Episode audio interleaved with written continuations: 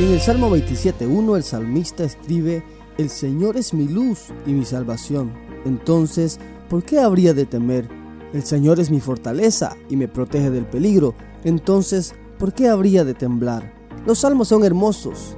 Podemos encontrar fácilmente todas las emociones que los salmistas enfrentaron e identificarnos con ellos. Pero lo que es más interesante de leerlos es el hecho de que podemos conocer a Dios y su carácter en cada oración. En el caso del Salmo 27, comienza con una corta oración, el Señor es mi luz y mi salvación, y concluye este verso con una pregunta, ¿a quién he de temer?